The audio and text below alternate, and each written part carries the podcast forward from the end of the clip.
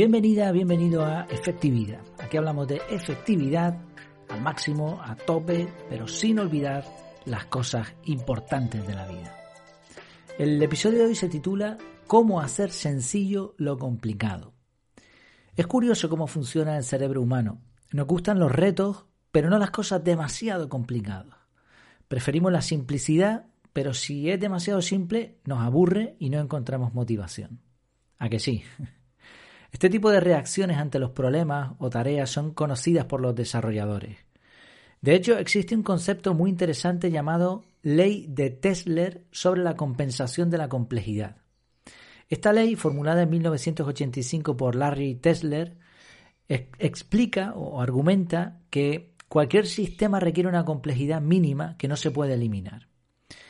Tesler argumentó que era mejor que un ingeniero pasara una semana reduciendo la complejidad de una aplicación a que un montón de usuarios gastaran un minuto extra al usar un proceso complejo.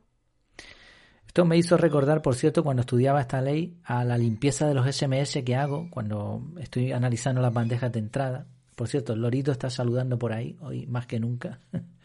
cuando, cuando miro el, móvil, tengo un teléfono de empresa Android y hago limpieza de los SMS he contado en total cinco pasos para borrarlo. Una operación tremendamente sencilla. Aquí tenemos una mala aplicación de la ley de Tesler. Los ingenieros no se preocuparon mucho de esto y ahora yo tengo que gastar un tiempo extra innecesario. Bueno, pues parece una tontería, es un ejemplo, hay cosas peores.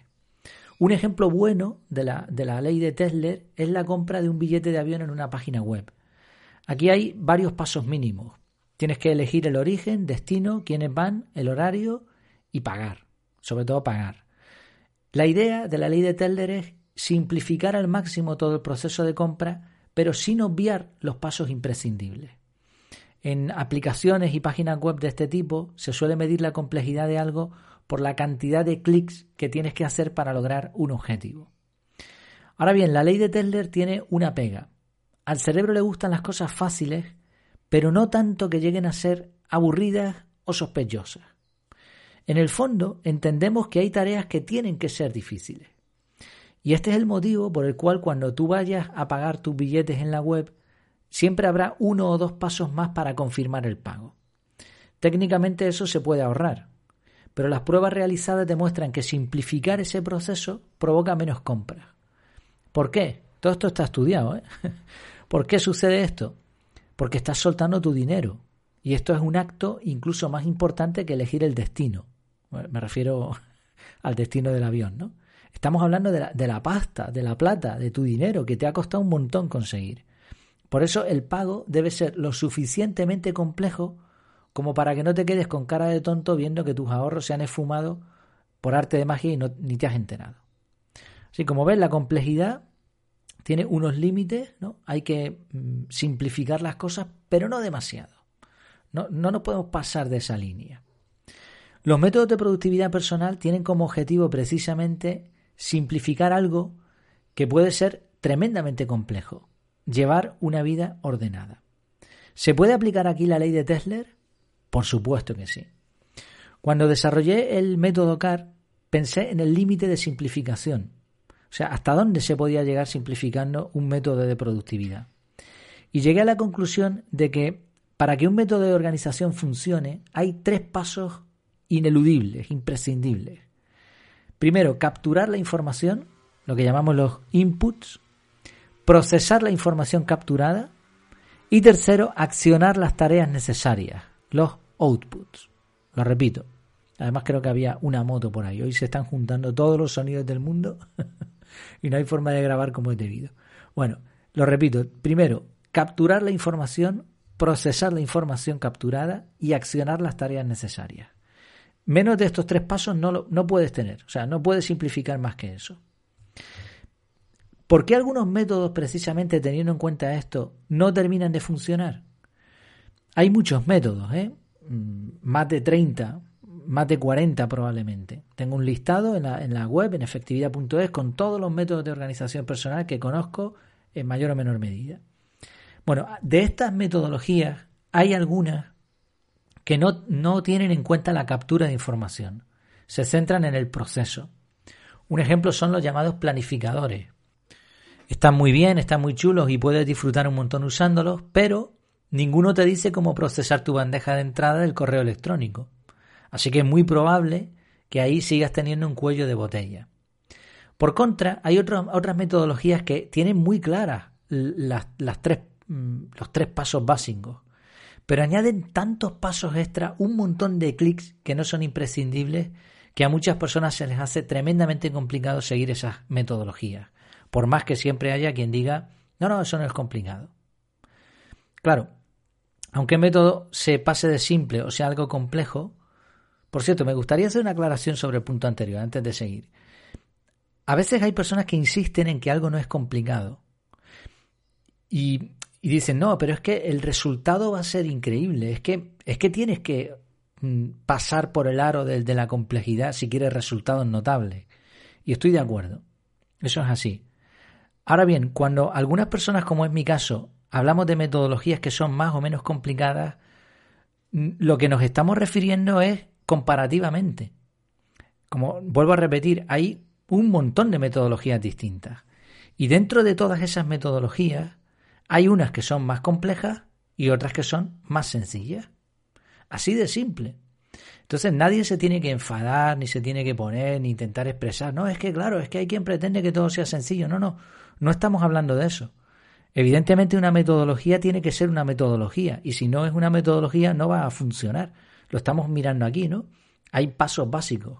Ahora, dentro de las posibilidades de una metodología, hay muchas variaciones y hay algunas que son tremendamente complicadas.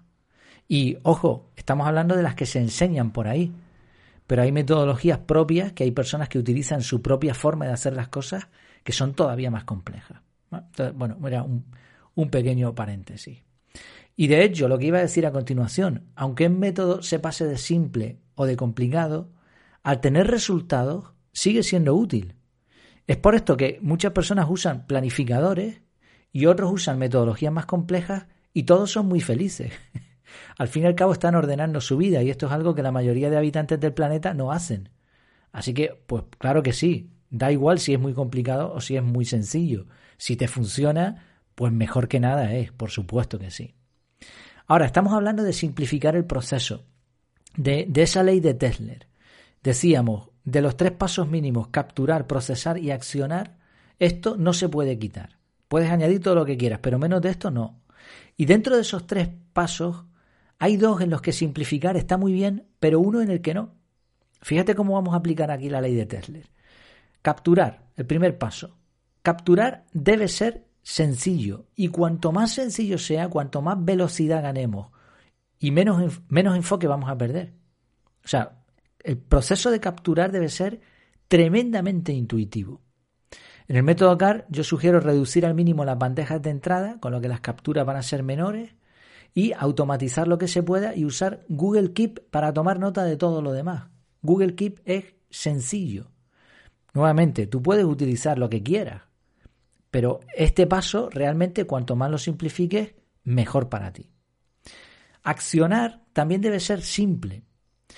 Si fuese complicado, dejaríamos sin hacer todo, procrastinaríamos. Para accionar algo, solo necesitamos saber qué hacer y ponernos a ello. Es por esto que en el método CAR eliminé las listas de tareas y opté por agendar las acciones. No quiero tener opciones ni dedicar tiempo a pensar qué debería hacer ahora según qué contexto. Prefiero revisar qué me toca hacer y ponerme con ello. Así de sencillo. Como vamos a ver ahora, si se ha hecho un buen análisis, lo más probable es que esto se haya hecho con sentido común y no sea un problema realizar esa acción tal y como se había propuesto. Y cuanto más tiempo utilicemos este sistema, mejor. Ahora bien, el paso intermedio, procesar la información, no se puede simplificar. ¿Por qué? Porque aquí es la persona la que tiene que tomar el mando, usar el cerebro y decidir qué va a hacer. Es por esto que aquí sí hay que establecer otro proceso, un subproceso dentro de ese paso. Nuevamente aquí me llegó, me, tomó horas y horas para llegar a, conclusiones. Y de todas las opciones al procesar la información, de nuevo hay tres que no se pueden descartar. Una, borrar la información que nos sirve. Otra, guardarla, archivarla para un uso posterior. Y otra, convertirla en una o más acciones. Nuevamente, esto se puede complicar todo lo que quieras, pero cuanto más lo compliques, más complejo será el método y más personas se cansarán de él, se frustrarán. Ahora, si eliminas alguna de estas tres opciones, dejará de funcionar. Incluso puede ser que nuestro cerebro empiece a sospechar porque esto es tan sencillo que no puede funcionar. ¿Por qué? Porque este, este paso es imprescindible, es análisis. O sea, puede ser un análisis sencillo, pero tiene que ser análisis. Como puedes ver, encontrar el equilibrio entre usabilidad y complejidad es clave, es fundamental. Y hay que tener en cuenta que la tolerancia a la complejidad varía según la persona, por eso decíamos antes, ¿no? Dentro de las metodologías las hay más complejas y más sencillas. Creo que en este sentido el método CAR presenta algo interesante.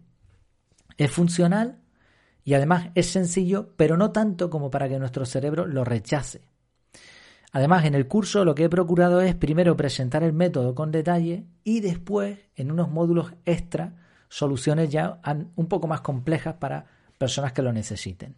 Como por ejemplo, elaborar proyectos unipersonales, colaborativos o adaptar el método a un equipo de trabajo. Así, al separar estas, estas partes del método y los extras, se añade una capa más de simplificación sin perder usabilidad.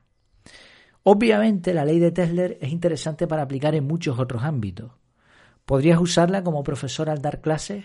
Ya sabes eso de si no lo puedes explicar de modo que lo entienda un niño pequeño o tu abuelita, es que no lo has entendido bien. Otra pregunta. ¿Eres diseñador y podrías tener en cuenta esta ley para simplificar tus diseños? ¿Hay algún proceso en tu casa o en tu trabajo al que puedas aplicar este concepto? La ley de Tesler explica algo tremendamente aplicativo.